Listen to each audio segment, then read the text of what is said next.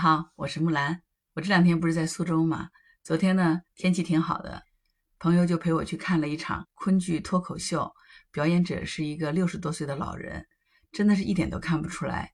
全程差不多两个小时的表演，他一个人弹古琴、唱昆曲、唱评弹，而且是男女角双扮的那种，中间还穿插着脱口秀，特别精彩。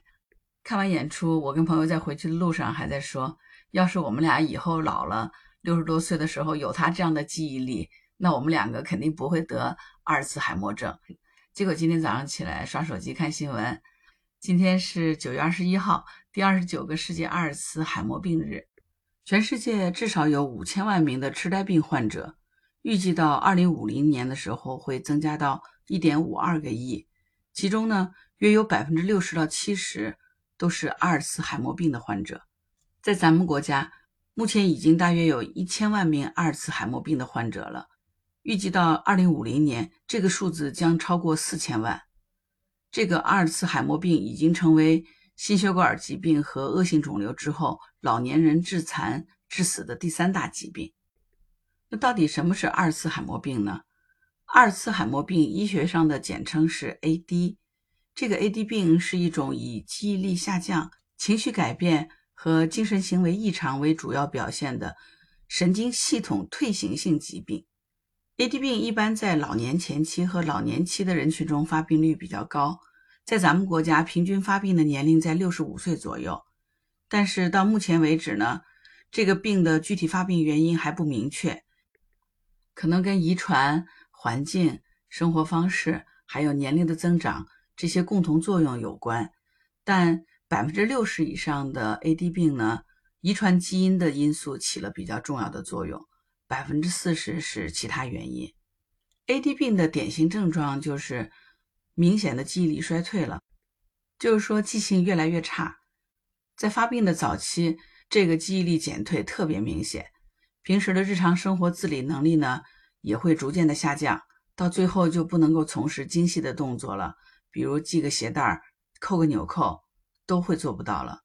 有部分的患者呢，可能还会出现精神行为异常，比如言语错乱呐、躁动之类的。在临床上呢，目前这个病是不能够完全治愈的，只能是通过药物或者是非药物的治疗，减轻和延缓这个病情的进展。换句话说，这个病治不好，只能是延缓进展，但不能根治。阿尔茨海默病可以分为临床前期。轻度认知功能障碍期和痴呆期三个大的阶段，咱们大多数人的印象里的阿尔茨海默病，其实就已经到了痴呆期的症状了。因为这个病早期症状是不明显的，所以往往会被误诊或者是忽视了。而且有的时候还往往有一些误区，明明这个患者的认知障碍已经很严重了，但是呢，家属还坚持认为老人他只是老糊涂，他也不是什么病。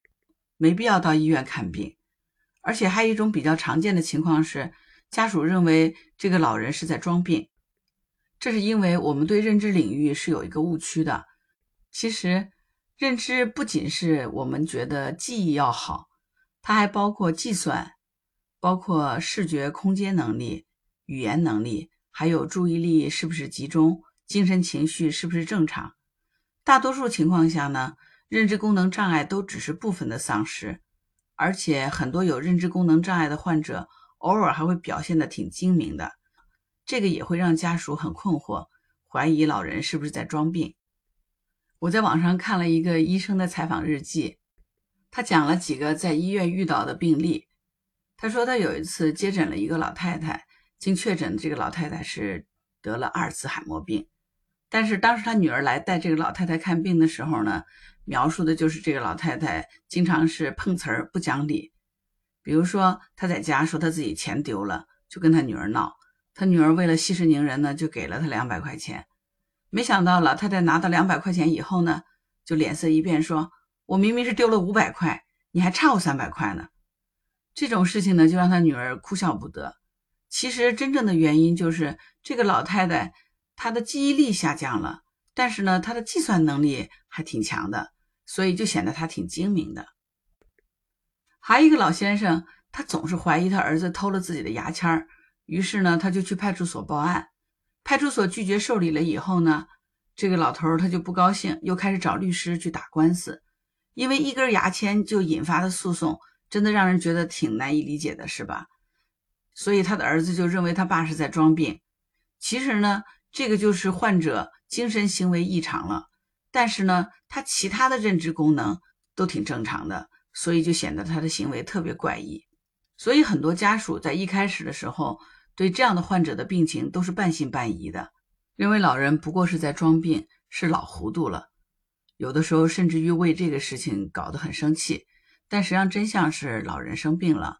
对于阿尔兹海默症来说，越早确诊就越能进行医学上的干预，延缓这个病的发病。那么对病人来说，这就是很重要的一件事儿。为什么这样说呢？因为阿尔茨海默病它有几个发展阶段，从认知的正常到主观认知的下降，再到轻度的认知功能障碍。最后才会发展成为阿尔茨海默症呢。其中呢，主观认知下降这个阶段是延缓这个病发病的重要时间窗。越早识别并通过药物治疗，就越能够有效的延缓这个病情的发展。虽然这个病现在还没有治愈的方法，所以它被称为什么最温柔的绝症，但是不代表着它无法治疗。北京天坛医院认知障碍科的这个主任张威就说。通过药物治疗，他们是可以全程来改善患者的精神行为症状，延缓患者病情的加重，提高患者的生活质量的。而且呢，他们还有很多种非药物的治疗手段，包括进食啊、均衡的餐饮啊、睡眠啊和有氧运动等等这些有效的方法。也就是说，这个病虽然不能彻底的治愈，但是如果发现的早，就可以通过医学的干预和药物的治疗。延缓它发病的速度，这样的话还是能够保证我们的生活品质的。因为毕竟这个病症是六十五岁以上的老人确诊的比较多嘛。那我们想想看，这个病症的前期是没有太大的症状反应的。那通过外来的药物干预，可以让它这个发病的速度慢下来。那我们的寿命是有限的嘛？如果这个延缓的速度能够达到二三十年。当我们真正开始发病的时候，我们的人的寿命也就到了嘛。那至少这样的话，我们可以保证自己的晚年生活还是比较有质量的。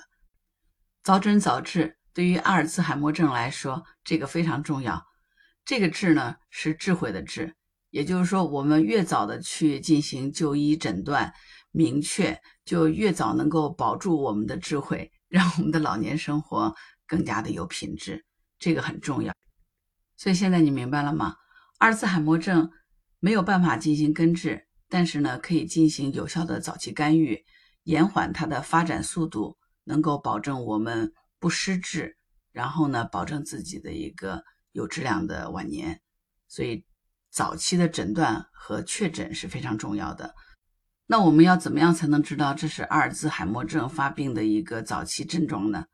世界卫生组织在二零二一年的世界阿尔默海兹病的报告当中，明确说明了这个病症早期的十个预警信号，分别是：第一呢，就是记忆力衰退，尤其是最近的事儿遗忘的比较快，而且很快就会忘掉刚刚发生的事情。什么意思呢？就是说以前年轻时候的事儿记得特别牢，但是刚才发生的、昨天发生的、上个礼拜发生的事儿。忘得特别快，那这是一个明显的发病信号。第二呢，是不能够完成原本熟悉的工作，比如说一个司机他经常走错路，比如说他是一个厨师，结果退休了以后他不会做菜了，比如平常我们都用惯的洗衣机、电视机、微波炉突然不太会用了，经常不知道怎么使用它，这些都是功能退化了。第三呢，就是语言表达出现了障碍，经常是词不达意。甚至是用替代的方式来表达这个简单的词汇，比如说想说你拿一支笔给我，但是呢那个笔呢不会说，最后变成了说你那个用来写字的东西给我。你看，就是用复杂的表达去表达一个简单的词汇，这个就是在语言障碍上出现问题了。第四个呢是对时间和地点的概念下降了，有的时候搞不清楚年月日，现在是白天还是晚上。就算是在自己家里周围呢，也会出现陌生感。第五呢，就是判断力受损或者下降了，比如说借钱给陌生人，胡乱的反复的购物，把家人的照顾和关心都当成是敌人对自己的监控，突然没有理由的怀疑老伴儿有外遇了，甚至还能够虚构出合情合理的约会对象和情节，怀疑邻居、保姆、子女偷了自己的白菜、鸡蛋、零钱等等。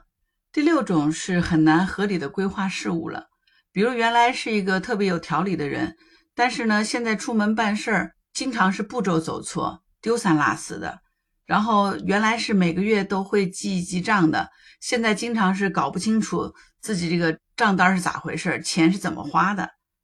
第七呢是经常放错物品，比如把袜子放在餐桌上啊，蔬菜放进洗衣机，干净的衣服和脏衣服混放啊。第八是情绪或者行为发生了一些改变，情绪的转换特别快，突然生气或者突然大哭，突然骂人，出现了异于平常的行为。平时非常注重体面，但是突然开始捡垃圾、囤积废品啊等等。第九种是理解这个空间信息有困难了，比如马路的时候经常把红绿灯看错。第十种是工作和社交的活动兴趣大大的降低了。对原来的爱好失去了兴趣，然后经常一个人关在家里，也不出去跟过去的朋友见面啊，孤僻。如果咱们发现身边的老人有这样的行为，那我们就要提醒自己了，老人可能是得病了，不要犹豫，也不要迟疑，咱们尽快让老人去医院确诊。如果是得了病，那就尽快就诊，尽快干预，延缓老人发病的速度，这样是最好的结果。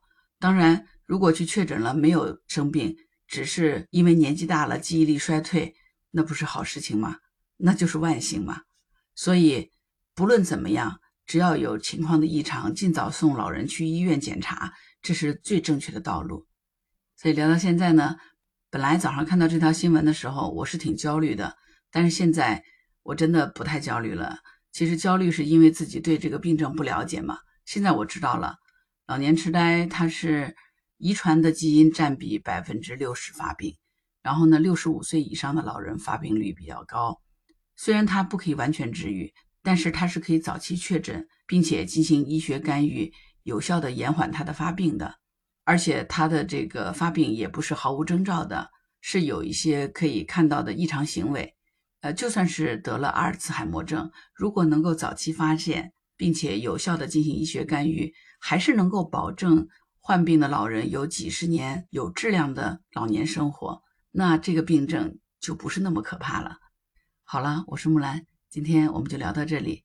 如果喜欢我的栏目，就请关注、订阅并留言点赞，谢谢。如果你喜欢木兰，也可以加入木兰之家，请到那个人人都可以发朋友圈的绿色平台，输入木兰的全拼下划线七八九就可以找到我了。好啦，今天就聊到这里，我是木兰，拜拜。